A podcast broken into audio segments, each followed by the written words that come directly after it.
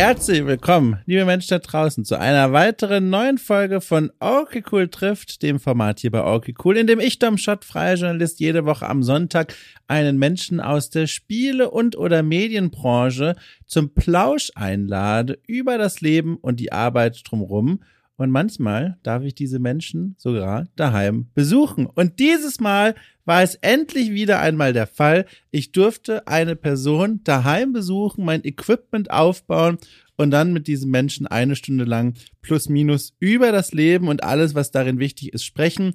Mein Gast, den ich daheim besuchen durfte, war Shelly Allen ein Mobile Game Entwickler, der eine ganze Menge coole Sachen macht, auch sonst ein sehr spannendes Leben führt, wie ich finde, und auch in einer sehr wunderschönen Wohnung lebt.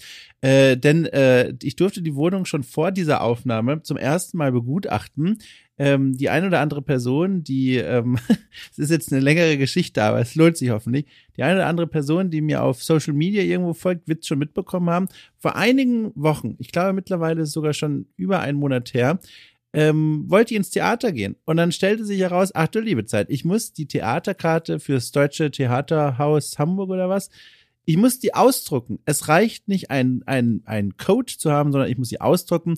Und ich habe natürlich keinen Drucker daheim. Wer hat schon sowas? Die Copyshops hatten an dem Sonntag zu. Und da habe ich ins Internet hineingeblärt und habe gefragt, liebe Leute, ich brauche ganz dringend einen Drucker. Und Shelly hat diesen Hilferuf gesehen, hat mich eingeladen. Der wohnt auch gar nicht so weit weg von mir. Und dann bin ich da einfach hingetrötet und habe dann ähm, mein Ticket ausgedruckt und habe mich bedankt und es war alles sehr schön und sehr lieb und dann stellte ich fest, ich habe meinen USB-Stick dort vergessen, mit dem ich das Ticket dorthin gebracht habe zum Drucken. Und dann dachte ich mir, naja, das ist eigentlich gar nicht so schlimm, weil Shelley ist ja aus der Spielebranche, ist äh, äh, jemand, der mir als sehr sympathisch vorkam, direkt bei meinem ersten Besuch. Dann dachte ich mir, jetzt frage ich ihn einfach, ob ich mein ganzes Gerümpel mitbringen darf, um den USB-Stick abzuholen und quasi nebenbei mit ihm eine Folge Okay Cool trifft aufnehmen. Und er hat gesagt, jawohl. Und dann ist das jetzt passiert, einen Monat später. es kamen ein paar Sachen dazwischen, aber ist ja auch ganz egal. Äh, und ich komme jetzt auch tatsächlich fast ganz direkt frisch von dieser Aufnahme. Es war wunderschön. Es war ein verregneter Hamburger Nachmittag. Wir haben uns in seine Wohnung reingesetzt. Wir saßen an einem sehr gemütlichen Holztisch auf Holzstühlen. Die hört man hier und da auch knarren. Ähm, in derselben Wohnung befanden sich zwei Katzentierchen, die haben sich nicht blicken lassen, die sind etwas schüchtern gewesen. Aber das ist gar nicht schlimm, weil wir hatten auch so eine sehr schöne Stunde und haben über ganz unterschiedliche Dinge gesprochen, von Shellys Arbeit bis hin über, äh, nee, nicht über, bis hin zu biografischen Meilensteinen, von denen er mal erzählen wollte und denen ich sehr gerne gelauscht habe, um dann schließlich zu enden beim Thema Spielekulturfestivals. Äh, und auch nach der Aufnahme haben wir sogar noch ein bisschen weiter geplauscht. Das war wirklich ganz, ganz toll. Und wir haben, wie ich beim Reinhören nochmal jetzt eben gemerkt habe, auch, glaube ich, ganz schön ausgenutzt, dass wir in diesem Fall bei der Besuchsfolge sozusagen von Okay Cool trifft, ähm, auch wirklich physisch im selben Raum waren und uns anfassen konnten und uns einander die Handys zeigen konnten. In der Folge wird das dann erklärt, warum. Ähm, das war alles ganz toll. Äh, auch da hier der kleine Hinweis übrigens. Ich finde das so toll. Ich möchte es bei jeder Gelegenheit sagen, wenn sie sich bietet.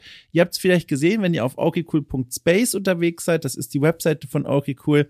Ähm, dort seht ihr im Teaserbild auch, dass äh, ein kleiner Mini-Dom mit Rucksack und zwei To-Go-Katzen zu sehen ist. Das ist der Sticker, den die wunderbare Künstlerin Leonie Wolf entworfen hat und der alle Folgen kennzeichnet, die bei Menschen daheim aufgenommen wurden, die ich also besucht habe. So, und damit würde ich sagen, wünsche ich euch einfach mal viel Spaß mit dieser wunderbaren Stunde, die ich im Wohnzimmer von Shelly Allen verbringen durfte, mit Shelly Allen im Gespräch über Shelly Allen.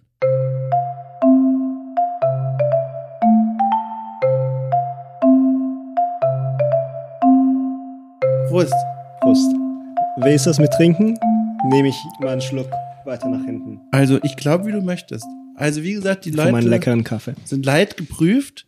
Ähm, ich glaube, ich, niemand wird sich beschweren, wenn ein Trinkgeräusch zu hören ist. Du, ich muss sagen, ich bin auf mich auch ein bisschen selbststolz. Das sieht richtig professionell aufgebaut aus. Oder? Ja. Oh, findest du, wenn du jetzt hier so reinkommst, denkst du doch, Schon immer hat er sein Leben lang, ja, hat Mikros aufgebaut. Hat, Normalerweise wird hier so ASMR-Essensgeräusche aufgenommen, aber ich finde jetzt mal auch ein Games-Podcast. ich finde das so angenehm mit diesen Mikros. Ich habe es ja eben schon gesagt, dieses, wenn man dann so von links und nach rechts und so, man hört Ja, das so richtig so. Ist, ist ASMR, ist das was, was mit dir was macht? Oder ist das so eine Welt, die so völlig Ähm, ich glaube, es sind so Paargeräusche, die was mit mir machen. Oh. Diese, diese, die so richtig ins Ohr gehen und dann so vibrieren. Ich bin aber auch eins dieser Menschen, ich, kannst du dein Hirn, Hirn vibrieren? Wenn du so die Augen zumachst und so, vibriert es bei dir? Oh Gott. Also, Also, machst du das bewusst? Also, also Moment, ich kann, äh, leite mich an. Ich soll die Augen okay, schließen. also es geht nur mit geschlossenen Augen. okay, ich habe die Augen zu. Und dann, kennst du das, wenn du im Flugzeug bist und du hast so Druck auf den Ohren und dann machst du die Nase zu und pustest einmal Ja, und dann geht der Druck weg. ja das kenne ich. Versuch das mal zu machen mit Augen zu, Oh Gott. ohne die, die ohne die Nase halt zuzumachen. Kann da was Schlimmes passieren? Nee, ich überhaupt hab, nicht. hab noch Pläne für dieses Leben. nee, überhaupt nicht. Das also was, die Nase zuhalten und versuch mal einfach so die die Luft rauszuholen so. Ganz ganz und merkst du so ein Vibrieren ich in den Ohren? in den Ohren oder hier so so so hier hinten Und ist das, Hinterkopf? habe ich gerade was Schlimmes gemacht? ist das, also ich ist ich da was Schlimmes? nicht. Ähm, mir wurde mal erzählt von, von einem anderen Dom, äh, mir wurde mal erzählt, dass man irgendwie irgendwas in den Ohren vibriert im Grunde oder zu oder aufmacht. Irgend so ein Muskel, den man da anstrengt. Ah. Und dann spüre ich so eine Vibration und bei SMA ist es manchmal auch so, dass ich so eine Vibration in den Kopf spüre. Aber ist das was Angenehmes? Ja, ja, ja. Ich kenne dieses, äh, ich bin, glaube ich, in meinem Leben schon mal in die Nähe von dieser, von diesem, von dieser Erfahrung gekommen, die du gerade beschreibst, aber auf eine negative Weise, da hatte ich Tinnitus. Ich hatte mal Oh, Tinnitus, okay. ich glaube so drei oder vier Wochen lang und das war so Stress-Tinnitus. Und ich wusste nicht, dass das geht. Ich wusste nicht, es heißt ja immer, wenn man Stress hat, kriegt man auch körperlich irgendwelche Symptome und so. Und bis zu einem gewissen Grad dachte ich mir das schon, also habe ich das immer gehört und mir gedacht, okay, das ergibt Sinn, dass einem so vielleicht schneller mal schlecht wird oder Kopfschmerzen natürlich oder nicht so viel Appetit, aber sowas richtig, ich sag mal, also auch das ist ja schon schlimm, aber sowas Schweres wie Tinnitus, wie ein Hörsturz, nur von Stress, das war krass. Ja, das glaube ich. Das war krass. es ist generell so, man vergisst oft, wie schlecht es einem gehen kann mit Ja. seinem eigenen Körper. Ja. Immer wenn man krank ist, merkt man es dann wieder so, Ja. uh, ist irgendwie blöd. Und ich habe mich da sehr schlecht gefühlt. Ich bin dann damals in Berlin zur Notaufnahme gefahren, weil Mhm. ich dachte, oh Gott, oh Gott, das ist schlimm. Ich habe sowas noch nie gehabt. Und dann natürlich um mich herum saßen Leute, denen ging es viel schlimmer als mir oder viel schlechter. Äh, und, und also die hatten sichtbare Verletzungen und ich sitze da mit meinem Tinnitus Mhm. und wusste, das ist, also es ist schon, ich verstehe mich, warum ich gerade hier sitze, aber ich habe mich trotzdem schlecht gefühlt. Ja, das verstehe Das ich. ist so, ach, das war Ja. unangenehm. Nee, mein Gefühl ist ein gutes Gefühl. Aber ich kenne nicht viele Leute, die das machen können und Ja. ich kann es auch nicht besser beschreiben als so ein Hirnvibrieren oder so, oder so ein Hinterkopf-Ohren-Vibration.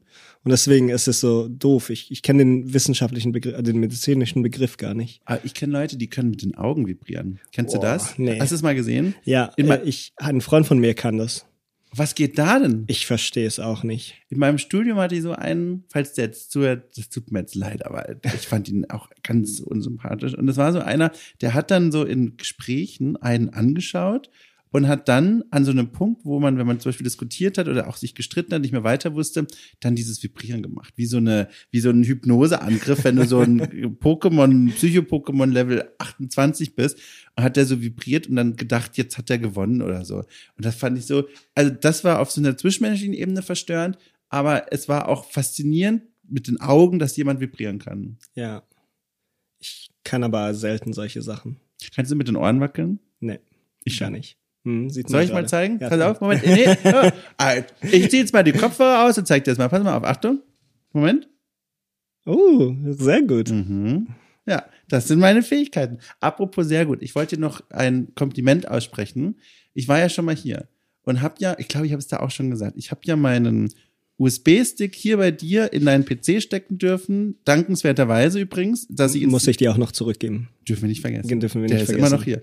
Ähm, um ins Theater gehen zu können, da waren diese Eintrittskarten drauf. Und ich glaube, ich habe es da schon bei meinem ersten Besuch mindestens zwölfmal gesagt, aber ich möchte es nochmal sagen. Ich finde deine, eure Wohnung sehr gemütlich. Danke sehr. Sehr gemütlich. Das freut mich immer wieder, weil ich, ich finde andere Wohnungen immer so gemütlich und schön. Und ähm, äh, hier hat sich nicht so viel verändert in den letzten Jahren.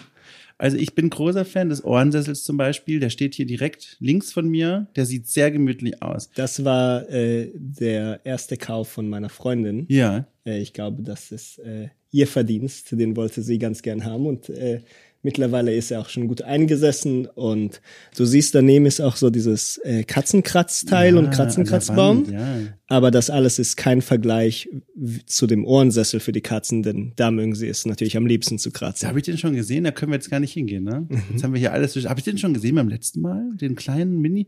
Nee, ähm, also die, die kleine Katze, meinst du? Jetzt verstehe ich's. Die kratzen am Ohrensessel gerne. ja, genau, die oh kratzen Gott, am weißt du was? Ich dachte, sie haben einen kleinen Mini-Ohrensessel. Oh nee, das wär aber Das auch gibt's ja süß. auch. Ja. Es gibt ja so kleine Katzenbetten, es gibt kleine Ohrensesselchen. Ich dachte, sowas habt ihr. Nee, nee, also ähm, der Opa von meiner Freundin, der hat so einen kleinen Sessel für, für den Hund, aber ähm, sowas haben wir nicht. Aber Ja. ich kenne, ich habe neulich davon Bilder gesehen von so einem kleinen. Ohrensessel. einfach. Aber ich muss mich konzentrieren, weil ich wollte damit auch, Ja. ich wollte zu was hin damit. Also nicht nur das, die Wohnung loben, jetzt kommt die die nächste Brücke und dann sind wir da angekommen, was ich dich eigentlich fragen möchte. Der Weg hierher und die Wohnung selbst, die ich sehr schön finde, erinnert mich sehr an Berliner WGs, in denen ich schon war. So, so super gemütlich und sympathisch. Und warum sage ich Berliner WGs? Ich habe da halt acht Jahre gelebt. Das war meine, das war quasi in meinen erwachsenen Jahren so meine prägende Stadt irgendwie. Ähm, deswegen die Assoziation. Und dann fragte mich, und jetzt komme ich zu der Frage, wie lang bist du schon in Hamburg? Oder bist du, bist du aus Hamburg? Ähm, ja, ich bin seit 20 Jahren aus Hamburg. Seitdem ich in Deutschland bin, bin ich aus Hamburg. Und woher Ähm, vorher? Vorher, äh, das war eine ganz lange Reise. Äh, nein, das war nicht eine ganz lange Reise. Ich äh, bin in Israel geboren. Ja. und in, in Jerusalem geboren und in, in Tel Aviv aufgewachsen. Und mit zehn Jahren haben wir dann diese, diesen Sechs-Stunden-Flug aufgenommen, um nach Deutschland zu kommen. Und seitdem sind wir hier. Wenn ich fragen darf, was war Hintergrund äh, des Umzugs quasi? Weil es ist ja schon ein krasser Schritt, ne? Es ist ja ein, also Ja. schon eine Entfernung. Ähm, es ist ganz einfach, mein Vater ist Künstler Ja. und damals, 2001, ähm, hat er ein Stipendium bekommen, um ein Jahr lang in äh, Hamburg-Harburg, also unterhalb der Elbe, ähm, zu leben und arbeiten zu dürfen. Also der hat dann in, Vor- in, innerhalb dieses Jahres ein paar Ausstellungen gemacht und hier gearbeitet. Ähm, wir wohnten damals in, in der schönsten Straße in, in Harburg, in der Lemmertwitte. Was macht die so schön? ich Ähm, weiß nur, das sind ja. diese eine Straße voller Fachwerkhäuser. Fachwerkhäuser ist, Ja. glaube ich, das richtige Begriff. Diese ganz alten Häuser, wo man die Balken noch Ah, sieht. schön. Und da hatten wir eine ganz kleine Wohnung, also die war vielleicht so groß wie dieses Wohnzimmer hier. Wie viel, wie, wie, wie wird, Sech- 16 Quadratmeter ungefähr. Ja, ja. Und ein Stockwerk weiter drüber war das Studio von meinem Vater, wo meistens meine Eltern auch äh, geschlafen haben, glaube ich, oder weiß ich nicht, oder sich aufgehalten haben, während wir Kinder geschlafen haben unten. Ähm, und die Straße an sich war super schön, äh, voller Restaurants und Bars. Oh. Ähm, ich weiß noch, da war irgendwie die WM 2002. keine Non-Fußballfan, ich weiß. war direkt da, Ja. da, da drunter halt eine Bar und das war so richtig laut. Das war so meine ersten Erinnerungen, die geblieben sind. Ähm, und nach dem Jahr äh, haben meine Eltern entschlossen zu bleiben Ja.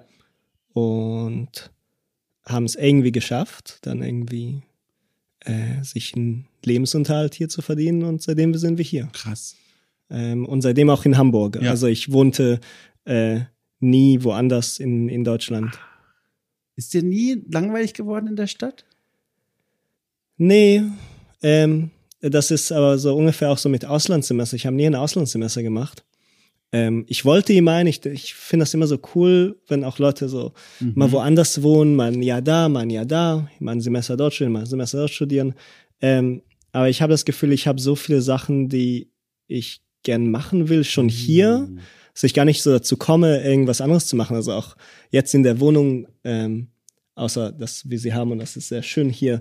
Ähm, ich würde gern mal zum Beispiel in Altona oder Barmbek Süd irgendwann mal wohnen. Ähm, ich stelle mir das immer so vor, aber ich, ich mag es ja auch einfach so sehr gerne und es gibt so viel, was ich noch tun will, dass das einfach nicht so ganz hoch auf der Prioritätenliste steht. Ja, ja. Aber ich bin auch so jemand, der eher so gesettelt ist. Ich bin nicht so, ich suche meine Abenteuer, sobald ich gesettelt bin und nicht, Ah. ich bin nicht so jemand, der Wurzeln ausreißt und Verstehe. irgendwo hingeht, sondern ich breite meine Wurzeln und mehr von aus. dort aus dann. Genau. Ah, ich verstehe. Das ist ja umso lustiger, weil ich habe dir im Vorgespräch ja erzählt von einem Umzug, den, den ich, den ich plane. Äh, ich habe das bisher noch gar nicht so so viel noch herum erzählt, weil ist, ich habe immer Angst, dass irgendwas schief geht. Und bis ich nicht mit allen Vieren in dieser Wohnung liege, in der neuen, möchte ich da fast gar nicht noch was dazu sagen, sondern ich habe Angst, dass dann irgendwie, weiß ich nicht, die Vermieterin, die neue, dann zuhört und sagt so, ach Moment mal, der freut sich jetzt schon, selbstverständlich canceln wir das. Oh Einfach Gott. so, ja. Aber was soll sie denn sagen? Du bist ja ein Doktor, Mediziner, also jetzt für die Doktor, Vermieterin jetzt. ähm, Alles. Ich habe bei meiner Wohnungsbewerbung das letzte auch schon das gemacht, was ich ähm, bei der Bewerbung davor gemacht habe. Bei dem, bei dem Spältchen für Haustiere habe ich nicht nur reingeschrieben zwei Kater, sondern auch in Klammern die Namen meiner Kater, um emotional zu binden, damit die mich nicht kicken kann. Und dann habe ich noch in Klammern dazu geschrieben, alt und gemütlich. Weil ich hoffe, wenn die das durchliest, dass sie dann denkt, okay, Tiere, hm, aber wenn sie so süß heißen und wenn sie alt und gemütlich sind. Hast du das auch gemacht, als du dich für die hier beworben hast? Ähm, Weil du hast ja zwei Katzen, Kater. Ka genau, Ka- nee, ja. die kamen, die kamen später. Ach so, okay. Das haben wir Ja. damals nicht gemacht. Ja. Äh, ich wohne hier auch schon, schon sehr lange ähm, in dieser Wohnung. Ähm, Über eine Dekade, glaube ich, oder? Schon, Ja, genau. zwölf, Jahre? äh, Oder? ja, kommt Und jetzt hin. machst du das, glaube ich, Fast wieder. zwölf Jahre. Ich mir, wie ich mir das gemerkt habe, ne? Bin gerade selber beeindruckt. Wie lange ist das her, dass wir uns gesehen haben? Äh, schon einen Monat her Monat, mindestens, ne? oder? Krass. Ja, klar. Denke ich schon. Fährst du dann manchmal noch zu deinem alten, also zu der ersten Wohnung quasi hin? Das muss doch voll verlockend sein, wenn das in derselben Stadt ist, der Ort, wo du aufgewachsen bist quasi, die, die Wohnung. Naja, da wohnten wir nur ein Jahr. Ähm, Also es klang sehr Harburg. prägend. Ähm, es war einfach sehr schön. Es war einfach so die ersten Erfahrungen, die ich in Deutschland hatte. Ja, genau. Es ja. war noch das Jahr, wo ich, ich kann es mir gar nicht mehr vorstellen, aber ich konnte ja gar kein Deutsch. Ja, Also ja. wir haben äh, in Israel nochmal geübt, äh, drei irgendwie paar Sätze zu sagen, bevor wir kamen. Ich, ich wusste das Wort Achtung, mehr wusste ich nicht so richtig. Ähm, und das war so das erste Jahr, das ich in Hamburg verbracht habe. Deswegen, ähm, ich erinnere mich gar nicht mehr an so viel, um ehrlich zu sein. Also mein Vater sagt mir immer, ich wäre immer so schlecht gelaunt durch die Straßen gegangen, hätte meine Kapuze überall hingelegt und würde einfach nur zurück nach Israel wollen. Ähm, ich erinnere mich an diese schlechten Emotionen gar nicht. Ich Ja. habe das verdrängt. Ja, krass. Und ein Jahr wart ihr in dieser Wohnung und dann seid ihr innerhalb von Hamburg wieder umgezogen. Genau, wir waren dann kurz in Hamm und ähm, Ach, jetzt dann in, in den letzten Jahren vom Gymnasium wohnten wir hier auch in Eimsbüttel. Meine Eltern Ja. wohnen dann noch ähm, neben dem Weiherpark und jetzt, jetzt Ja. bin ich hier. Aber reist du dann auch gerne? Oder, oder ist das alles mehr so, dieses, was du eben beschrieben hast, dieses Wurzeln schlagen und dann die Umgebung erkunden, mehr bezogen zum Beispiel auf Metropolregion Hamburg? Ja, ich, ich reise sehr gerne. Ja. Auch äh, vor der Pandemie ins, ins Ausland sehr gerne. Ähm, das ist etwas, was äh, ich sehr, sehr gerne mache, aber immer wieder, also ich habe ja mein Zuhause hier in, in Hamburg, ich habe irgendwie auch mein Zuhause in Israel und ich bin irgendwie hier gesettelt. Ich glaube, würde ich innerhalb von Deutschland die ganze Zeit umziehen, hätte ich vielleicht auch weniger Motivation, aber auch vielleicht weniger irgendwie Energie, um Ja. in der Welt zu reisen. Ja. Das ist eine sehr privilegierte ähm, Ja, ja. Position, in der man da ist, aber so, so ticke ich halt so ein bisschen. Hast du dann, wenn du nach Israel reist, irgendwie noch einen Bezug dazu? Oder fühlt sich das irgendwie an wie, okay, ich sollte hier irgendwas fühlen, aber Doch, ich fühle sehr viel. Ja. Und zwar, ähm, das ist etwas, was mir auch erst so in den letzten zwei, drei Jahren so richtig bewusst geworden ist, dass Israel irgendwie ein ganz großer Teil von mir ausmacht. Jeder Mensch ist so ein bisschen wie so eine Collage. Mhm. Ja, Und ja, äh, ja. ich äh, teile mich so ein bisschen in drei, in, in, in mein Leben in Deutschland und mein Leben irgendwie in Israel ähm, und, und die Amaze. Äh, habe ich dann neulich wieder gemerkt. ich habe es mir hier aufgeschrieben, da Ja. kommen wir auch noch zu. Ähm, aber in Israel ist es vor allem die Sprache und die Atmosphäre, die spannend für mich sind. Also im- zu, zum Staat Israel habe ich nicht so einen Bezug. Ich habe zwar noch die israelische Staatsbürgerschaft aus irgendeinem äh, Wund, also aus irgendeinem Grund, ähm, aber dazu habe ich nicht so den Bezug und auch nicht so die Sympathie. Aber es ist die Atmosphäre im Land, also meine Familie ist, also mein, der Großteil meiner Familie ist halt dort, ähm, aber auch die Atmosphäre irgendwie in diesem Land und die Sprache vor allem. Kannst du das beschreiben mit der Atmosphäre? Weil ich war noch nie dort. Ich, ich gucke nur drauf. Äh, Es ist, es hängt auch einfach sehr viel von der Sprache ab. Ja, also die Sprache in Israel, die ist sehr Aktions, ich, ich bin überhaupt kein Linguist, aber sie ist sehr aktionsbezogen. Also Ja. alles funktioniert viel mehr durch, durch Verben. Mhm. Und alles ist ein bisschen lockerer und leichter. Und man geht durch die Straßen und man, ich bin einfach viel mehr dabei, irgendwie mit Leuten zu reden, die ich gar nicht kenne, aber auch nur ganz kurz, also nur kurz beim Vorbeigehen.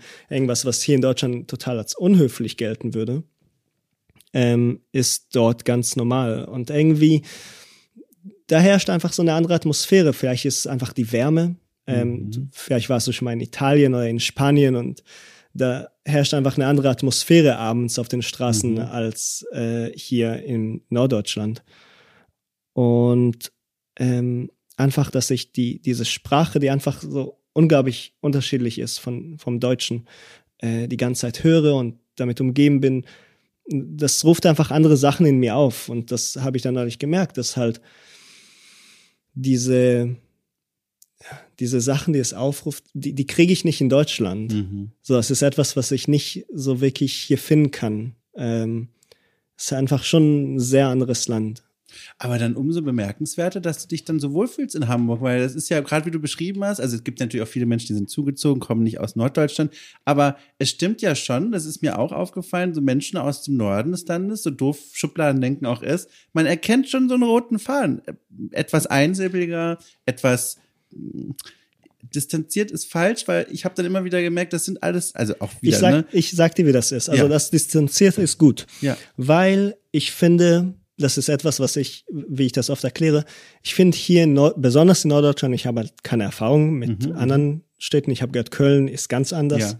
Aber besonders hier in Norddeutschland hat man so eine Fassade. Das ist wie so ein Altbau. Und das hat diese unglaublich schöne und höfliche Fassade. Und das ist das, was man sieht, wenn man hier in den schönen Teilen Hamburgs lang geht. Und wenn du in Israel lang gehst, in Tel Aviv lang gehst, dann siehst du überall äh, die, die Bauhaushäuser, aber du siehst auch überall Kabeln. Einfach so Kabeln, irgendwelche Steckdosen, die improvisorisch irgendwie zusammengesetzt worden sind. Und du hast gar keine Fassade, du- sondern du siehst direkt das Bauwerk, die Infrastruktur des Ganzen. Alles liegt so ein bisschen roh da. Und das hat Vorteile, das ist irgendwie viel direkter. Also so sind die Menschen dann auch, das ist die Metapher für die Menschen, Mhm, mhm. so eine Analogie, glaube ich, heißt das. Ähm, alles ist viel direkter, aber auch frecher, ein bisschen unhöflicher, ist nicht ganz so rausgeputzt. Und beides hat Vor- und Nachteile, aber ich finde hier in Norddeutschland, manchmal will man mit den Menschen sehr schnell zu tun haben, man will sehr schnell direkt irgendwie reden und das geht irgendwie schwieriger manchmal.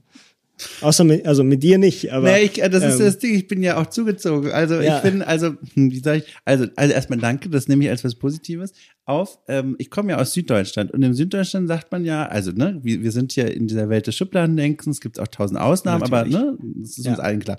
Süddeutschland, ganz oft heißt es dort, da sind diese Menschen vor allem nach außen hin sehr warm und sehr willkommen heißend und sind dann mehr so, wenn sie jemanden nicht mögen, dann zeigen sie das auch nicht, sondern sind immer trotzdem höflich.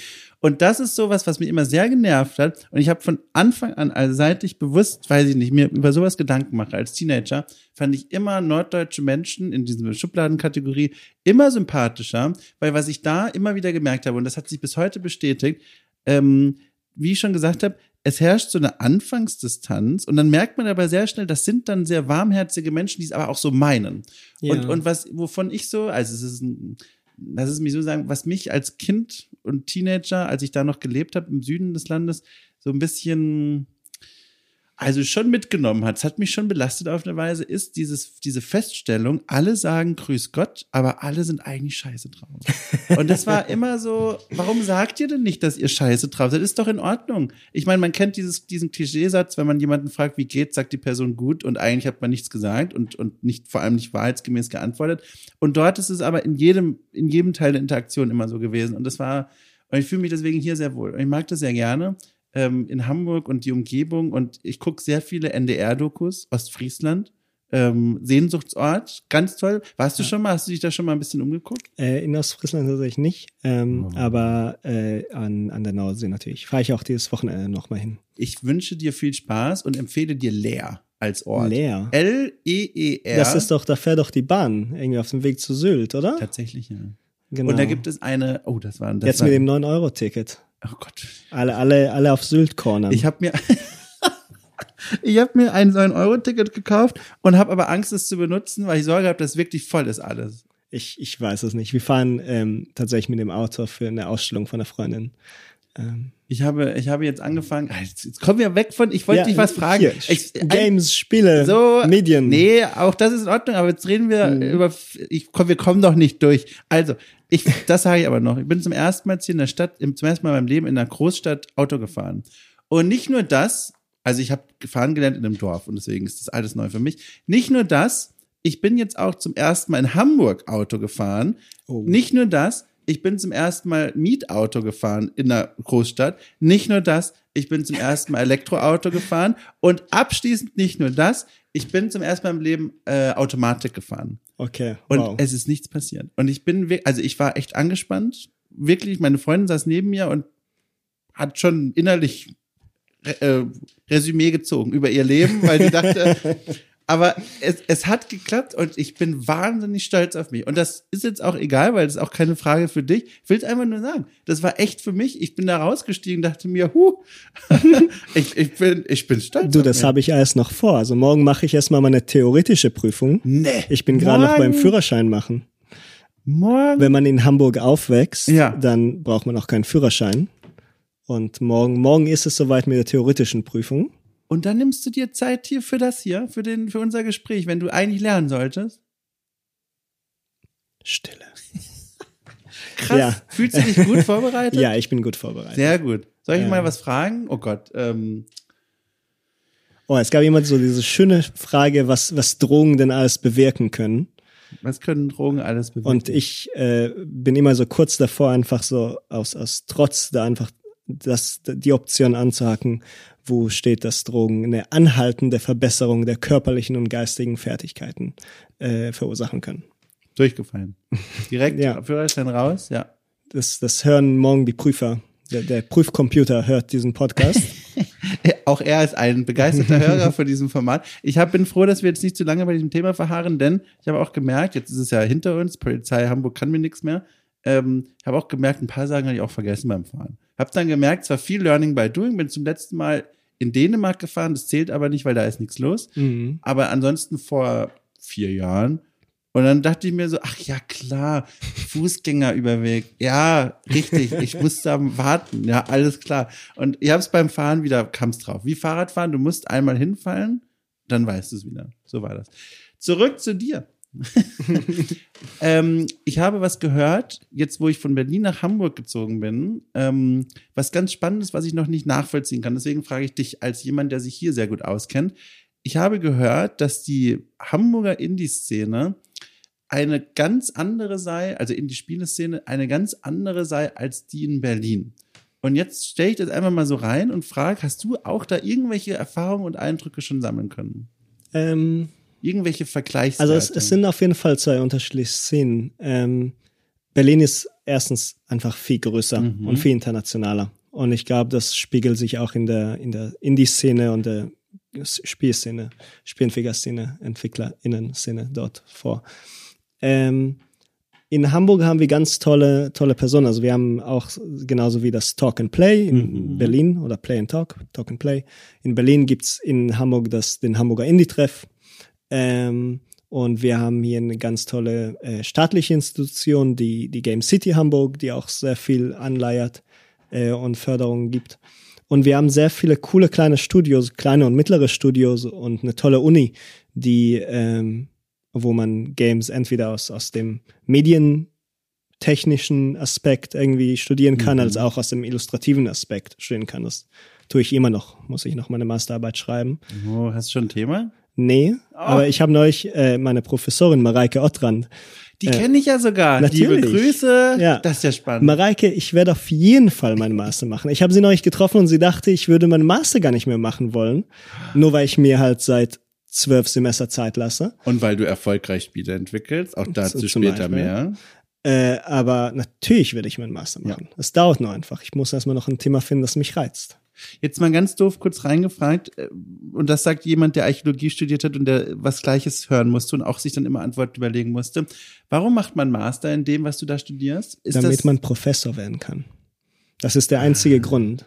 da sind wir bei der Berufsplanung. Mhm. Wirklich? Ähm, Professor für. für irgendwas, wo, wo halt eine Stelle frei ist. Oh. Nee, also ähm, das ist das ist immer noch ein Fach, wo man halt ähm, keinen Ja. Doktor haben muss, um Professor zu werden. Und ähm, ich habe schon ein bisschen unterrichtet in meinem Leben, so ein paar Semester hier, ein paar Semester in der Schweiz, ein Semester in der, Sch also ein, drei Wochen in der Schweiz, ich übertreibe jetzt hier, ähm, aber immer mal wieder ein bisschen studiert und ein bisschen äh, unterrichtet, meine ich. Äh, und das ist etwas, was mir sehr viel Spaß macht, aber auch sehr viel von mir abverlangt. Ich bin noch gar nicht so weit dafür, irgendwie zu denken, irgendwie Vollzeit zu unterrichten, aber es ist etwas, was man sich irgendwie hoffen, offen halten muss. Ähm, und deswegen werde ich irgendwann mal meinen mein Master machen. Was ist es am Unterrichten, was dir so Spaß macht? Oder lass, mich, lass es mich negativ formulieren. Was, Okay. was kostet da am meisten Energie? Ähm, die Anforderungen an einen selbst. Mhm. Ich ging immer, immer in meine Kurse hinein und habe so richtig viel vorbereitet und kam raus und alle meine Studierenden waren halt begeistert und ich war so richtig unzufrieden mit mir selbst, weil ich das Ach, du Gefühl habe, ich habe denen gar nichts beigebracht. Ja. Ähm, besonders in so einem Fach wie Game Design, und das ist das, was ich unterrichtet habe, ähm, ist es halt sehr schwer, konkretes Wissen beizubringen. Denn im Grunde erlangt man die Fertigkeit von Game Design, indem man Sachen macht. So wie bei vielen Sachen. Und äh, das ist sehr schwer, innerhalb eines Semesters dann irgendwie so zeigbare Ergebnisse zu zeigen. Ähm, und das, das hat mich sehr frustriert. Und ich hatte sehr hohe Er- Erwartungen an mich selbst und ähm, kam da irgendwie nicht so ganz mit zurecht. Und irgendwann mal habe ich gesagt, so, okay, ich brauche ein bisschen Pause. Es vielleicht auch dieses Imposter-Syndrom, dass man irgendwie dann 20 irgendwas ist und sich so denkt, so, hm, okay, ich habe das Spiel gemacht, aber kann ich euch das jetzt wirklich beibringen? Weiß ich nicht. Das ist also von all den Dingen, ich habe auch schon Unterrichtserfahrung gesammelt, ähm, von all den Dingen, die man als anstrengend empfinden kann, ist das, glaube ich, mit das Fieseste. Dieses, dieser Anspruch an sich selbst und das Gefühl, das ja oft auch gerne mal gar nicht begründet ist, dass man nicht gut genug war. Hast du schon eine Idee, wie du das in den Griff kriegst? Irgendwie? Ähm, Bist du noch auf dem Findungsprozess? Also ich, ich glaube, ähm, ein Großteil davon ist, ähm, in der Vergangenheit habe ich äh, viel an privaten Schulen unterrichtet. Und ich, es, es sollte nicht so sein, aber es ist trotzdem so, wenn, wenn äh, Studenten und Studentinnen irgendwie 500 Euro pro Mhm. äh, Monat zahlen, um da zu unterrichten, äh, um da zu Mhm. studieren, dann ähm, ist die Erwartung vielleicht ein bisschen höher, dass sie wirklich was dafür kriegen, Ja. was, was Handfestes. Ähm, ich hoffe, falls ich wieder unterrichte und falls ich irgendwie in 20 Jahren oder so ähm, mal so eine Professur anstrebe, dass ich dann an nicht unbedingt an eine privaten Uni gehe, sondern an eine Hochschule, wo äh, die Menschen für weniger Geld das Mhm. gleiche Wissen bekommen. Mhm. Ja, das verstehe ich. Ich habe auch an einer privaten Hochschule mal unterrichtet kreatives Schreiben und auch da haben die Leute viel Geld bezahlt jedes Semester und da hatte ich auch ähnliche Gedanken. Selbst wenn man dazu gar nicht veranlagt ist zu so einer Art von Selbstzweifel, das ist ja schon krass. Da sitzen so Ja. viele Leute, junge Leute, die nicht nur idealerweise erwartungsvoll zu dir hochschauen, sondern du weißt auch, die haben Geld bezahlt dafür. Manche von denen mussten wirklich auch hart sparen, um sich das Ja, äh, oder dann Kredite aufnehmen. Ja. Und ich weiß nicht, also ich glaube, ich bin gut und ich glaube, ich bin auch gut im Unterrichten. Äh, ich glaube aber nicht, dass, also Mhm. ich hatte Zweifel, dass ich gut genug bin, dass jemand halt unter anderem äh, dann halt äh, 500 Euro im Monat zahlt, um dann bei mir im Kurs zu sitzen.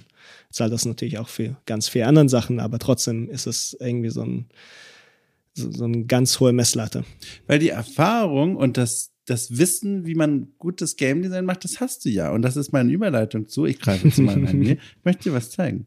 Und zwar, guck mal, was ich hier installiert habe. Schau mal, unterste Spalte, von dir aus gesehen gleich.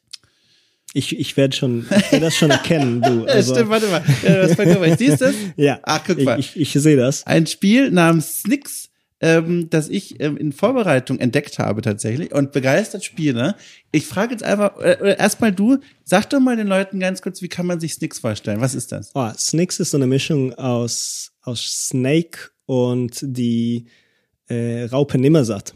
Jetzt weiß ich auch, woher der Name kommt. Aha. Gott. Nee, genau, also Snake, Ja, Snicks ja, klar. ist, ist Ja, ja. naheliegend. Ähm, es ist ein kleines, äh, kleines Puzzlespiel über sehr hungrige Schlangen, die äh, farbiges Obst essen wollen.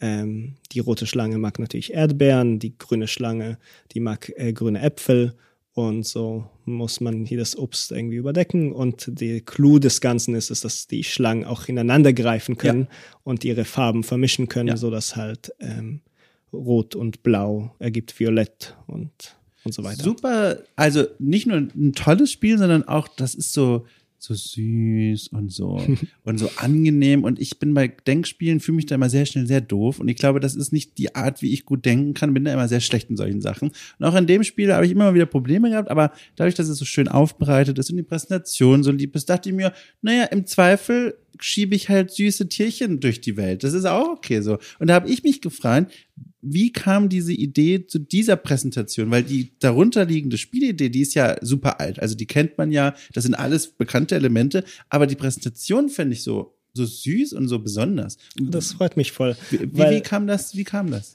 Ähm, ich bin, ich beschreibe mich immer selbst gern, dass ich ähm, dass ich Sachen weiß, wie man Sachen, äh, dass ich Sach, dass ich weiß, wie man Sachen verpackt. Das ist so das, was ich gut kann. Ich komme aus einem visuellen äh, Hintergrund und äh, Programmieren habe ich mir irgendwie selbst beigebracht über die letzten zehn Jahre, ähm, acht Jahre.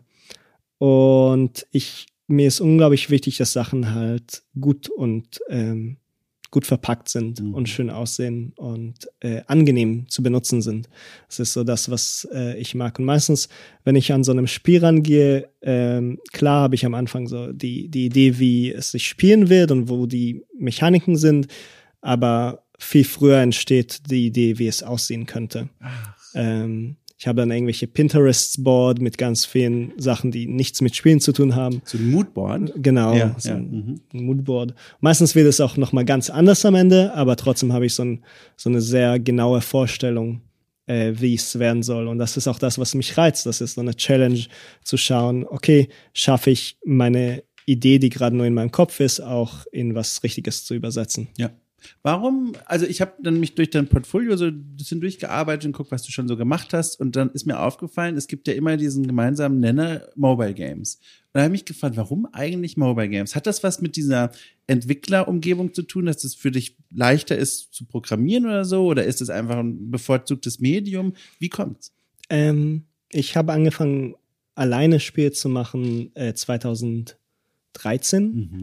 Und ähm, 2014 kam dann halt mein erstes Spiel raus, Partiers, und es kam äh, vorwiegend aufs iPad raus. Und zwar, ich hatte im Studium noch, damals Kommunikationsdesign, ähm, habe ich an einem Wettbewerb teilgenommen, ein Logo-Wettbewerb von der Uni selbst. Und mein Logo wurde auserwählt und ich uh. bekam ein uh. iPad äh, geschenkt. Also äh, hab, ich habe ein iPad gewonnen. Ähm, und das war einfach so ganz cool zu, zu denken, so, okay, jetzt habe ich ein iPad hier, ich könnte ja fürs iPad entwickeln. Und ah. so entstand damals noch ein ganz kleines Spiel, das es gar nicht öffentlich gab, so für meine Freundin, ähm, wo wir zusammen versuchen, irgendwie den, den Zug zu kriegen am Bahnhof. Also wie, man spielt sich ja. gegenseitig, man muss so durch, ähm, man muss, beide müssen durch über Hindernisse springen und um den Zug noch rechtzeitig zu kriegen nach Prag. Ähm, und das war einfach so ein schönes Erlebnis, sein eigenes Spiel auf dem iPad zu sehen. Das war damals so das, das höchste der Gefühle, so auf so, so einem schönen, klaren Bildschirm. Das war, glaube ich, das iPad 3 oder so, keine Ahnung.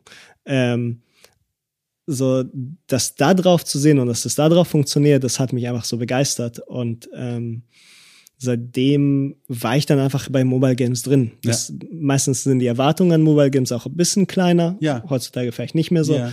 Aber damals war es noch ein bisschen kleiner und das waren so ähm, Projekte, die ich alleine stemmen konnte. Ja. Und das hat mir gut getan, dann so mit, mit kleine Projekte auszusuchen. Ich hatte immer so kleine Ideen und die einfach auszuführen innerhalb von halbes Jahr, Jahr ähm, und das dann rauszubringen. So von deinen Eindrücken her, wie hat sich so diese, du hast es gerade schon so ein bisschen berührt, die Mobile Game Entwicklerwelt vielleicht auch und die Ansprüche auch an diese Art Spiele in den letzten, das sind ja dann zehn Jahre verändert. Was hast du da so mitgenommen? Was fällt dir da zuerst ein? Ähm, es hat sich super viel verändert. Also damals äh, fühlte es sich so an, als ob jeden Monat oder alle paar. Monate so ein Hitspiel rauskommt. So sowas wie Threes Mhm. oder äh, Prune oder äh, von all den coolen Entwicklern kamen dann irgendwie ständig neue Spiele raus. Ähm, und wenn ich so zurückblicke in den letzten ein, zwei Jahren, kam wenig. Also Mhm. ganz viele Entwickler, die früher Mobile Games gemacht haben, die gingen jetzt in, in andere Territorien, ähm, also in, auf andere Pl Plattformen. Und der App Store selbst hat sich auch verändert. Also früher hieß es, äh, wenn man auf den App Store ging und man unter Spiele geguckt hat, dann hat man ganz oben natürlich die gefeaturten Sachen gesehen, aber dann gab es die Kategorie neue Spiele, Mhm. ähm, diese neue Spiel dieser Woche oder so. Äh, und um diese Kategorie heutzutage zu finden, wenn Ja. sie überhaupt da ist, muss man ganz, ganz weit nach unten scrollen. Erstmal kommt irgendwie Spiele, die wir spielen und dann neue Updates und dann Apple Arcade Mögliche. oder wie das Ah, heißt. Apple Arcade, kommt da auch noch. Wobei da auch in Apple Arcade, ich war am Anfang voll Fan, aber jetzt ähm, kam auch lange keinen neuen Mhm. Spiel wirklich mehr, sondern nur alte Spiele, die halt jetzt kostenlos im Apple Arcade sind. Aber wirklich, um zu den neuen Spielen, die jede Woche rauskommen, zu kommen, muss man so ganz weit nach unten scrollen. Mhm. So die einzige Möglichkeit, ähm, also die beste Möglichkeit, äh, ähm, Aufmerksamkeit für sein Spiel zu bekommen, ist immer durch dieses äh, Spiel des Tages. Mhm.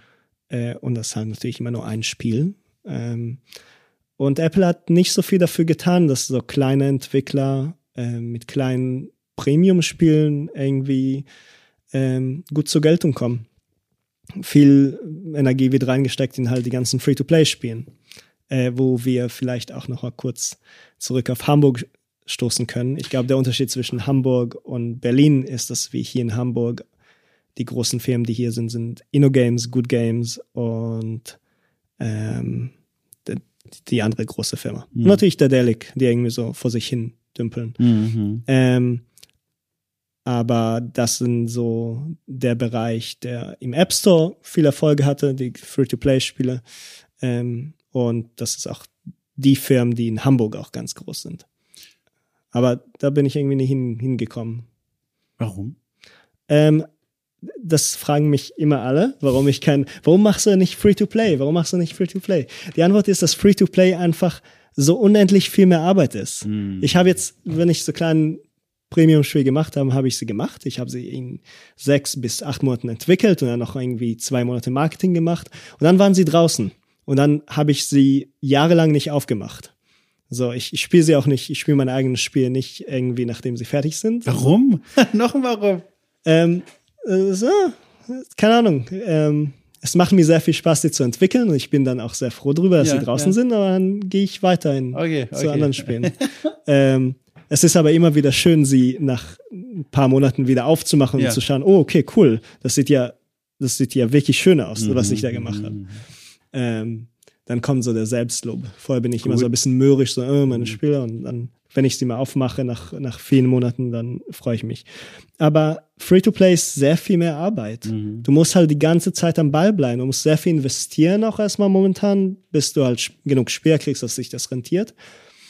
Und ähm, einfach, das sind sehr viele Spreadsheets und gucken, was zieht und was hält die Leute bei Laune. Und die Wahrheit ist, ich habe weder die Zeit noch die Lust, Ja. mich drum zu kümmern. Ich will gerne ein Produkt rausbringen und dann ist es draußen und dann kann ich mich dem nächsten Ja, zuwenden. ja, das verstehe ich sehr gut. Was ich noch, noch mal kurz zu diesem Mobile Game Ding und vor allem zum Punkt des Marketings zurückzukehren, das hast du schon angerissen und das fand ich auch höchst spannend, so drüber nachzudenken, wie hart es eigentlich sein muss, dann als Mobile Game Entwickler das Spiel an die Menschen zu bringen. Weil du hast ja gerade gesagt, es gibt diese Kachel da oder was auch immer, Spiel des Tages, cool, das sehen sehr viele Leute.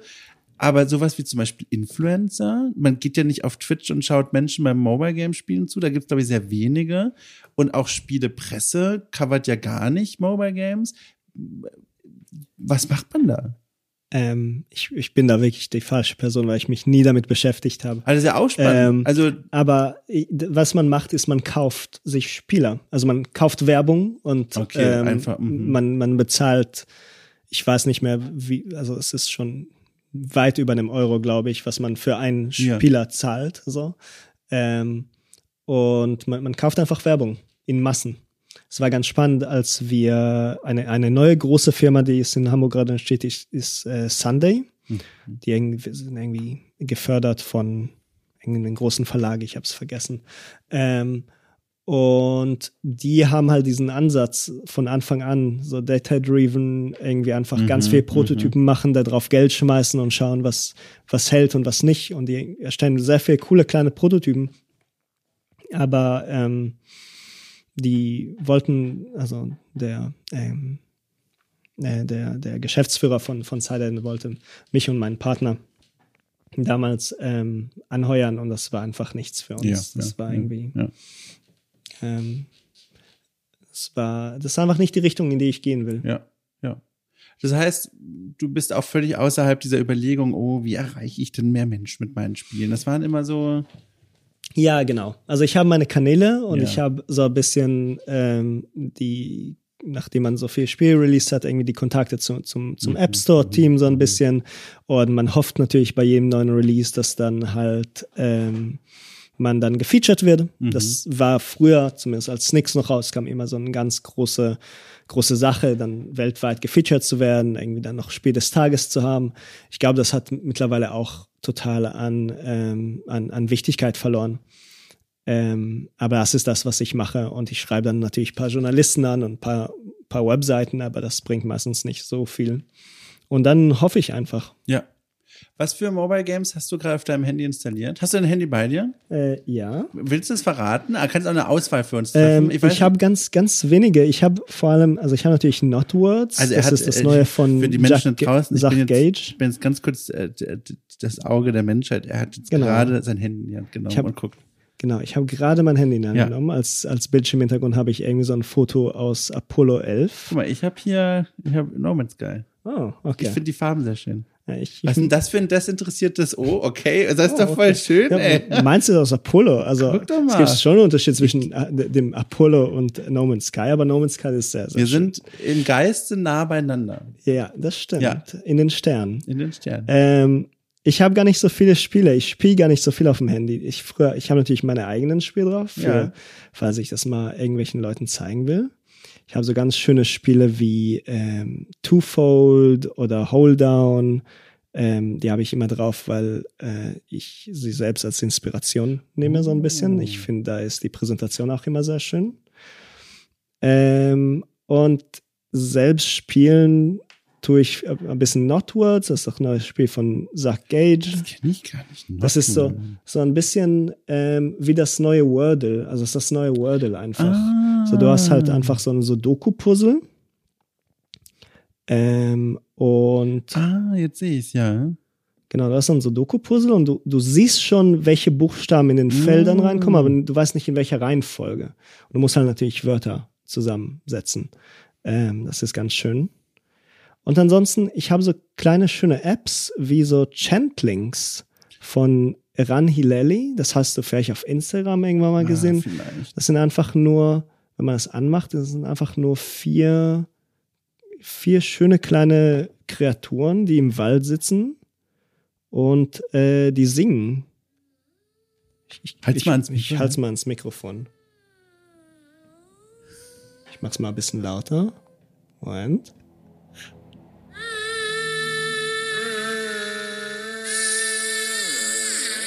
Ähm, der Witz dabei Wow. ist eigentlich, eigentlich ist der Witz dabei, ist, dass man, man schließt ein Mikrofon an und dann äh, wiederholt es das, was man sagt oder singt. Ah, Äh, das kann ich jetzt nicht das demonstrieren. Aber das ist cool. Ja, das ist schön. Das ist cool. und das sind so kleine Spielereien, die ich Ja, liebe. ja. Also gar nicht so sehr diese, diese krassen Spiele, sondern so kleine Spielereien. Das ist etwas, was, womit man mich ganz gut, catcht. Ich kann dir von Herzen, wenn du es nicht kennst, aber es, man kennt es, glaube ich, es ist quasi einer der Promis, glaube ich. Altos Odyssey und Altos Ja. Adventure, fantastisch. Natürlich. Also es ist so ein schönes Entspannungsspiel. Ich spiele es immer noch gerne. Einfach nur, weißt du, dieses Männchen, was auf diesem Board den Hügel runterfährt, dazu wunderschöne meditative Musik, Farben, toll. Das holt mich immer wieder so auf den Boden zurück, wenn ich mal so einen Tag habe, wo ich denke, boah, ich weiß gar nicht, wonach mir der Kopf ist. Das ist schön. Ich habe eine Zeit lang sehr viel äh, Tiny Wings mit meiner Freundin gespielt. Das sagt mir auch was. Tiny Wings? Von auch einem Hamburger, damals zumindest. Ja. Andreas Ehlinger. Es war so das erste große äh, Mobile Game. Also von, das ist äh, uralt. Ah. Ich habe eine ganz, ganz schöne Story, wie ich äh, Andreas Illinger bei der Play getroffen Ja, habe. bitte. Also ähm, jetzt, jetzt ist natürlich vorausgenommen, dass es Andreas Illinger war. Aber es war bei der Play, es war direkt nachdem ich äh, mein erstes Spiel released habe, irgendwie Partures. Ähm, habe ich auch auf der Play ausgestellt und alles war so aufregend. Und das war, alles war schon am Aufräumen und ich sitze dann noch nach, nach irgendeiner Diskussionsrunde, ähm, sitze ich dann noch irgendwie auf einer Bank und es setzt sich zu mir so ein, so ein 20 irgendwas, blonder Typ ähm, und fragt mich einfach so, was ich denn so mache, was für Spiele ich denn so entwickelt habe. Ich erzähle ihm so, ja, ich habe hier Partures entwickelt und ich erzähle ihm auch meine Schwierigkeit, dass ich einfach nicht so wusste, was ich als nächstes machen will. Das ist immer so die Frage, was will man denn eigentlich als nächstes machen? Ähm, und er sagte mir damals so, natürlich, ganz klar, du musst, äh, du musst das Spiel entwickeln, das du selbst spielen willst. Mhm. Das habe ich damals gar nicht so gesehen. Ich weiß auch nicht, ob ich es heute sehe, denn ich war immer so die Fraktion, die sagte, okay, ich äh, entwickle Spiele, die ich eigentlich gern gar nicht so spiele, aber die machen mir einfach Spaß zu entwickeln. Mhm. Es ist immer so die zwei Seiten immer, also es kann auch beides Hand in Hand gehen, aber meistens äh, mir war immer wichtig, dass ich Spaß dran habe, sie zu entwickeln. Das ist ja mein Beruf ähm, und ich sollte Spaß an meinem Beruf haben. Ähm, und so haben wir ein bisschen geredet und ich erst zum Ende des Gesprächs kam ich überhaupt dazu, ihn zu fragen, was er denn macht. Und er zeigte mir auf sein weißes T-Shirt, da gab es so ein kleines Button und äh, ähm, er fragte mich, ob ich die, die Figur, die da drauf ist, kenne. Und das war so dieser kleine Tiny Wings äh, Vogelchen. Und Magischer ähm, Moment. das war für mich damals ganz, ganz groß, weil ich war so ein ganz kleiner Entwickler, gerade mein erstes Spiel rausgebracht mit irgendwie äh, 50 Verkäufen bei Release und da sitzt vor mir der Andreas Illinger, der halt damals schon Millionen verkauft hat. Ähm, und das war so ein ganz großes Vorbild und äh, ich habe es immer noch so, das Gespräch führe ich mir oft so vor Schön. Augen nochmal wieder, wenn ich mich frage, was, was ich so als nächstes machen will. Schön. Um die erhebende Stimmung direkt auf den Boden zu holen. Ich war letztens zum ersten Mal seit oh, zwei Jahren auf so einem Branchentreff, so Spieleentwickler und Leute, die da was damit zu tun haben. Und da gab es auch, da erinnert mich nämlich gerade dran, aus so Namensdinger, die man sich an die Brust dran macht. Mhm. Und das waren so Zettelchen. Und ich habe das dann dran gepappt und dann bin ich in den Abend hinein und dann so ein Weinglas später wurde ich von der Person kennengelernt. Ich formuliere es extra so, weil das rollte so über mich drüber. Und dann fragte die Person, wer ich eigentlich bin. Also ganz nett und so. Und ich dachte mir, jetzt mache ich diesen coolen Move, wo ich nur so mein, weißt du, so einfach so, weil ich es kann. Ja. Ich hab's ja hier an diesem Revers hängen. Und dann habe ich so gemacht, diese typische Bewegung, wie du auch gerade meinst, dieses so, ich zeig meinen Namen so, statt ihn zu sagen, super cool. Und dann stellt sich aber heraus, das Ding ist abgefallen. Und Oh nein. dann sah er nur eine Person, die an seiner, an seiner trainierten Brust herumfummelt und den Pulli da so hebt. Und ich dachte schon, du hast es irgendwie falsch rum das auf, so aufgeklebt. oder so. Unangenehm. Es war so unangenehm. Oh Mann. Ja, naja. Also das war das. Aber schön. Das ist eine richtig schöne Begegnung. Ja, das war, äh, das war sehr schön für mich. Ich mag generell diese Begegnungen an so an Messen, Ja. Messen ist vielleicht das falsche Wort, aber an so diesen Festivals. Was uns äh, zur, zur, äh, noch die Chance gibt, über die Amaze zu sprechen. Über die Amaze. So, die Sehr Amaze, gerne. ich, ich, ich war nicht dort. Ich muss noch ganz kurz einen Satz sagen für die Leute, die keine Ahnung haben, was die Amaze ist. Spielkulturfestival in Berlin ist jedes Jahr gewesen. Jetzt wegen Pandemie war es online, zweimal, glaube ich. Und jetzt ist es wieder zum ersten Mal vor Ort gewesen. Coole Indie-Entwickler und Entwicklerinnen gehen da hin, stellen die Spiele aus.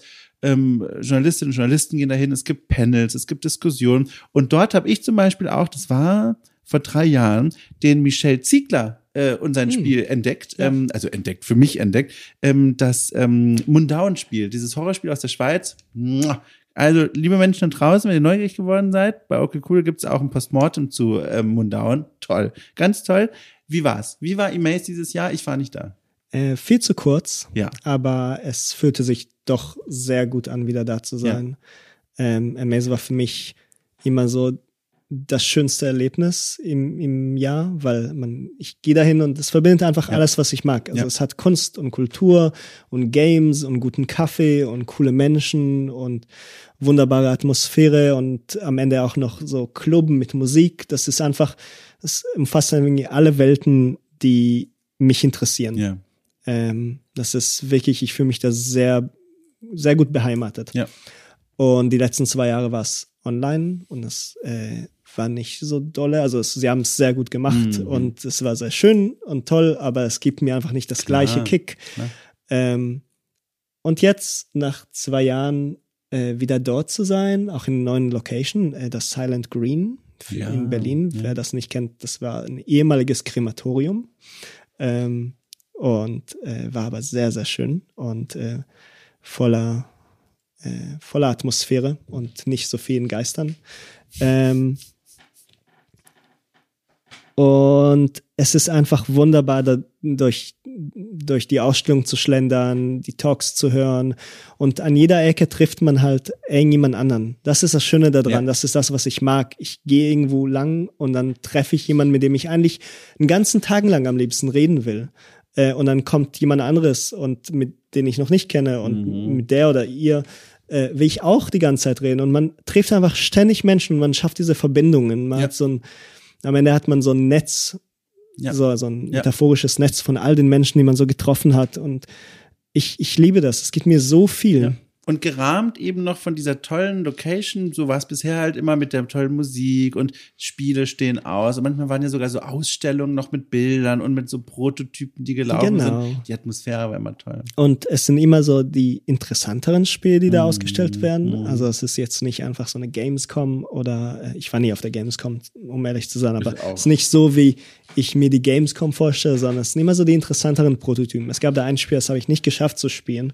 Ich weiß auch nicht, worum es da geht, ehrlich gesagt. Aber es war einfach eine, ähm, eine, eine Stoffwand und auf jeder Seite stand ein Spieler Mhm. mit Kopfhörern und die haben auf die Stoffwand mit ihrer Arm, mit, mit ihrer Hand irgendwie lang, lang getoucht und irgendwie vielleicht mussten sie sich berühren, vielleicht Ja, nicht. Ich ja, weiß gar nicht, was ja. sie da machen sollten, aber es war einfach faszinierend, dazu zu gucken. Ich kam leider nicht dazu, äh, das zu spielen, aber das ist etwas, was äh, Faszinierend. Also wirklich.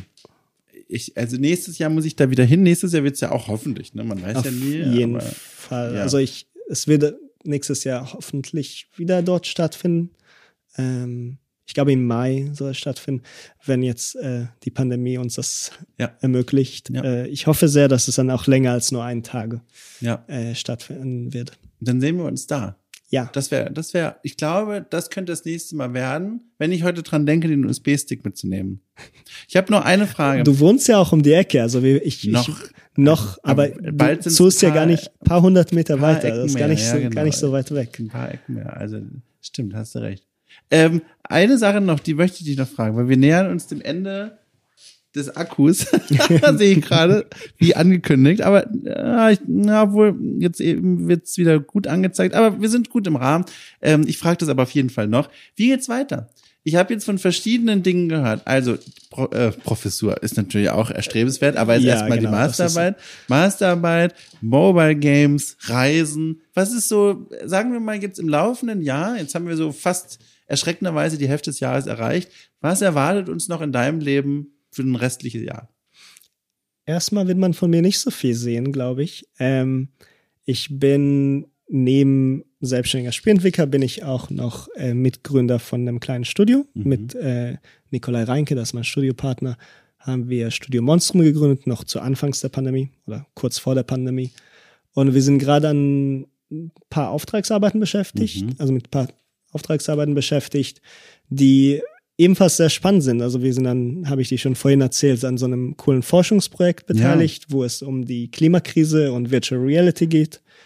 Ähm, und wir basteln auch an einem Spiel äh, für eine Ausstellung um die äh, Sustainable Development Goals der Vereinten Nationen äh, geht. Also die Sustainable Development Goals, die sogenannten SDGs, äh, das sind 17 Ziele, die die Vereinten Nationen gesetzt hat. Sowas wie weniger Armut oder mehr Kooperation oder äh, irgendwie die Meere nicht zu zerstören Ja, mit Plastik. Ähm, das sind so 17 Ziele und da, da, dazu entsteht eine Ausstellung und wir basteln gerade an so einem kleinen Mobile Game da für die für die Besuchergruppen, die dann reinkommen und dann an dem Mobile Game äh, da kleine Minispiele machen und so die Ziele ein bisschen kennenlernen.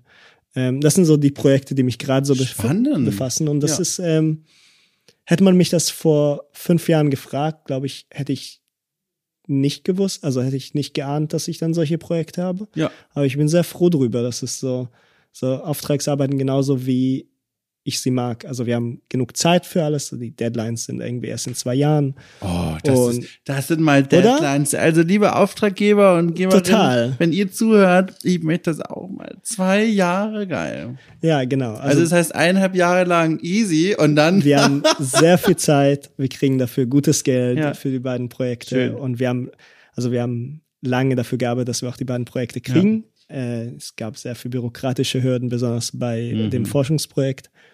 Aber jetzt haben wir die und es ist einfach super schön, mal was Bezahltes zu machen. Ähm, weil es erstens, ich lerne super viel dazu. Ja. Das ist so die erste Sache. Es sind einfach Sachen, die ich sonst nicht machen würde. Ja.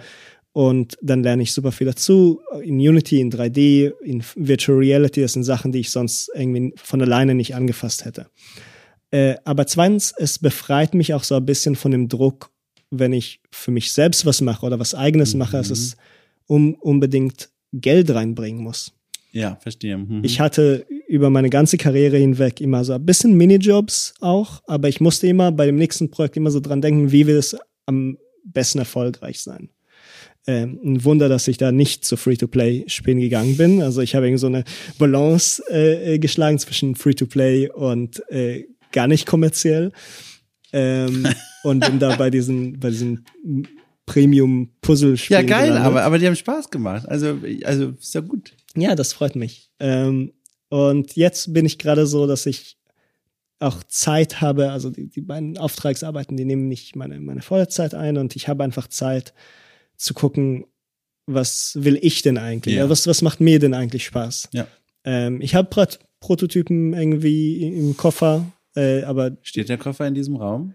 nee, äh, der, der Koffer ist tief vergraben in meiner Festplatte. Ähm, ein bisschen, ein bisschen, ist wieder ein bisschen kalt, also die sind ein bisschen Mhm. on Eis und äh, ich entdecke so andere, andere Facetten wieder, Mhm. wie Wachsmalschittifte und Oh. äh, schönes Papier und so was Analoges ein bisschen machen. Spannend. Ja, also ich finde, das klingt nach einer nahen Zukunft voller, also auch geregelter Arbeitszeiten vor allem. Ja. Das klingt gut. Ja, Das genau. klingt gut. Das ist eine Sicherheit, die ist schön. Und es klingt auch nach vielen Möglichkeiten so. Ich höre dir zu und es klingt so, man hat so Lust aufzustehen, weil das so, Es geht mir auch sehr gut. Also letztes Jahr ähm, ging es mir sehr schlecht und ich wusste Ja. wirklich nicht, was. Also ich wusste einfach nicht. Ich hatte all diese Optionen, die ich machen konnte. Ich konnte irgendwie weiter mit Auftragsarbeiten machen. Ich konnte weiter irgendwie meinen Master fertigstellen Mhm. und wirklich irgendwie zu unterrichten. Ich konnte weiter Mobile Games machen. Ähm, ich wusste einfach wirklich nicht, was ich machen will. Und es war für mich so eine kleine Krise. Das war generell auch ein schweres Jahr ja, ja. ähm, auch aus, aus vielen persönlichen Gründen, Ja. aber es war, ich war irgendwie fertig mit der Welt. Ähm, und ich weiß nicht wann, aber irgendwann mal hat sich das einfach gelöst. Und ich habe jetzt zwei tolle Projekte, die ich äh, mache, um, um was zu lernen, um Geld zu verdienen, aber die Projekte an sich sind auch super interessant. Und ich arbeite mit sehr, sehr guten Leuten. Und ich habe einfach auch Zeit, wo ich nicht an meine Mhm. Zukunft oder Karriere oder Beruf denken muss, weil was, was ich sonst immer getan habe. Ich war immer so hinterher, was mache ich als nächstes, was mache ich als nächstes. Und jetzt kann ich einfach auch mal entspannen und sagen, okay, ich weiß nicht, was ich als nächstes mache. Ich habe erst mal einen Monat, zwei Monate, vielleicht auch ein Jahr Zeit, um mal einfach zu entspannen, einfach mal ein bisschen das Leben zu, zu genießen Mhm. Ja, ja. und mal was anderes zu machen, außer äh, dran zu denken, was für einen nächsten Spiel ich mache. Und hat sich das, wenn ich fragen darf, dann, also du hast einfach nur in Anführungszeichen lang genug ausgehalten, bis sich das dann gelöst hat und also Das, also das Jahr war sehr schwer, weil Ja. mein Vater, ähm, wir dachten, das wäre am Anfang Krebs, war es Mhm. nicht. Es war nur ein Pilz in der Lunge ähm, und er hatte eine große OP und das war auch ein Pandemiejahr und Mhm. es kam irgendwie alles zusammen. Und ähm, irgendwie häuften sich all diese Fragen, was ich als nächstes machen Mhm. will. Und ich glaube, es war, ein, es war wirklich vielleicht, wie du es beschrieben hast. Ja, es war einfach alles viel zu viel und ich habe es einfach ausgehalten und dem einfach gar nicht so viel Bedeutung zugegeben, sondern immer eher geguckt, dass es mir persönlich und privat gut geht. Und irgendwann mal hat, hat sich so die, diese Faust, die ich hatte, irgendwie gelöst und diese Fragen haben sich gelöst, was ich als nächstes mache. Oh. Und dann kam halt coole Aufträge, Aufträge und coole Projekte und ähm, das äh, hat sich irgendwie gelohnt. Irgendwie, das, es fühlt sich so an, als ob ich so ein bisschen so jetzt äh, so ein Sabbatjahr habe, Mhm, mhm, äh, auch wenn ich sehr viel arbeite, mhm. aber so ein Sabbatjahr von dieser elenden Frage, was mache ich als nächstes? Sondern ich habe jetzt Projekte, ich weiß, was ich die nächsten zwei Jahre machen werde und alles, was dazu kommt, ist nur extra. Aber ich muss es nicht wieder vom Neuen rausfinden. Schön. Das klingt Ja. richtig schön. Ich freue mich ganz doll drauf, wenn wir uns das nächste Mal dann hören in diesem Rahmen hier. Okay, cool, trifft wieder dann, was du dann erzählst. Bin echt gespannt. Ja. Du, und, und ich danke dir einfach für das Gespräch und für die Einladung in die Wohnung. Ja, sehr Ich gerne. bin ein bisschen traurig, dass keines der Haustiere auf den Tisch gesprungen ist während ja. der Aufnahme. Ach du, vielleicht ist es auch besser so. ähm, aber ja. näch- nächstes Mal machen wir den so ein kleines Frühstück, so ein, Oh, so ein schönes schön. Ei für den und dann Oh, kommt ja, er her. Das, da komme ich aber auch, weil ich mag das auch. Jetzt kommt noch mal der, der schwierigste Moment für uns beide. Ich werde jetzt auf diesen roten Knopf drücken und in meinem Oh Kopf Gott. habe ich immer ein bisschen dolle Angst. Dass wir beide verschwinden. Einfach, einfach so. Du, ach, weißt du, manche Dinge wären dann viel einfacher, wenn das passieren würde. nee, ich habe Angst, dass die Tonspur verschwindet, weil ich habe dann, weil das ist so ein mächtiger Knopf jetzt. Oh nein. Weil jetzt nehmen wir noch auf. Und wenn ich jetzt Ja. drauf drücke, hört es auf. Und ich habe Angst, dass das Gerät denkt, oho, hast du etwa genug? Dann lösche ich alles. Und äh, ich drücke jetzt drauf, ja? Ich bin, Okay. Für, für die, für die Zusch Zuhörer und Zuhörerinnen, ähm, falls ihr nichts mehr von uns hört, dann sind wir einfach verschwunden. Und falls Für ihr, die, immer. falls ihr die Aufnahme nicht hören solltet, dann wurde sie gelöscht. Genau. Für euch. Wow. Okay, ich drücke jetzt, ja? Drei, zwei, eins.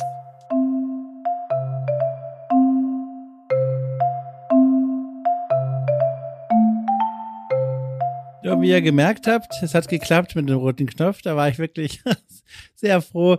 Ist ein bisschen gruselig, wenn alles von diesem einen kleinen Knöpfchen abhängt hier, wenn man es remote aufnimmt, also über Internet die Gespräche, hat man ja immer noch so ein paar Sicherheitsnetze, verschiedene Aufnahmeprogramme und so weiter. Aber eines Tages, eines Tages, wenn ich das Podcaststudio habe, bei mir in der Bude oder in irgendeiner kleinen Redaktion, dann wird es da ein extra Sicherheitsnetz geben. Und ich werde an die Wand irgendwie so ein kleines Mininetzchen hängen, einfach nur als Reminiszenz an das schlechteste Wortspiel der ganzen Welt. Naja, ganz egal. Liebe Leute, vielen Dank fürs Zuhören. Es war mir mal wieder eine große Freude. Ich hoffe euch auch. Und wenn dem so ist, fühlt euch daran erinnert, diesen Podcast zu bewerten bei Apple iTunes, bei Spotify oder in eurem Herzen. Und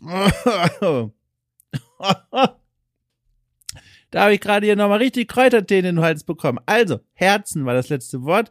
Habt einfach diesen Podcast lieb. Und wenn ihr ihn ganz besonders lieb haben wollt, könnt ihr auch in die Folgenbeschreibung mal schauen. Dort gibt's eine Verlinkung zur Steady-Seite von Okay Cool. Und da könnt ihr für knapp fünf Euro im Monat ganz fantastische Sonderformate lauschen, in denen ich und meine Gäste über spielkulturelle Themen sprechen. Es ist eine coole Sache, habe ich gehört. Ich bin eine neutrale Stimme, ich darf das sagen. Und damit wünsche ich euch einen schönen Abend, einen guten Morgen, einen schönen Mittag. Bis bald.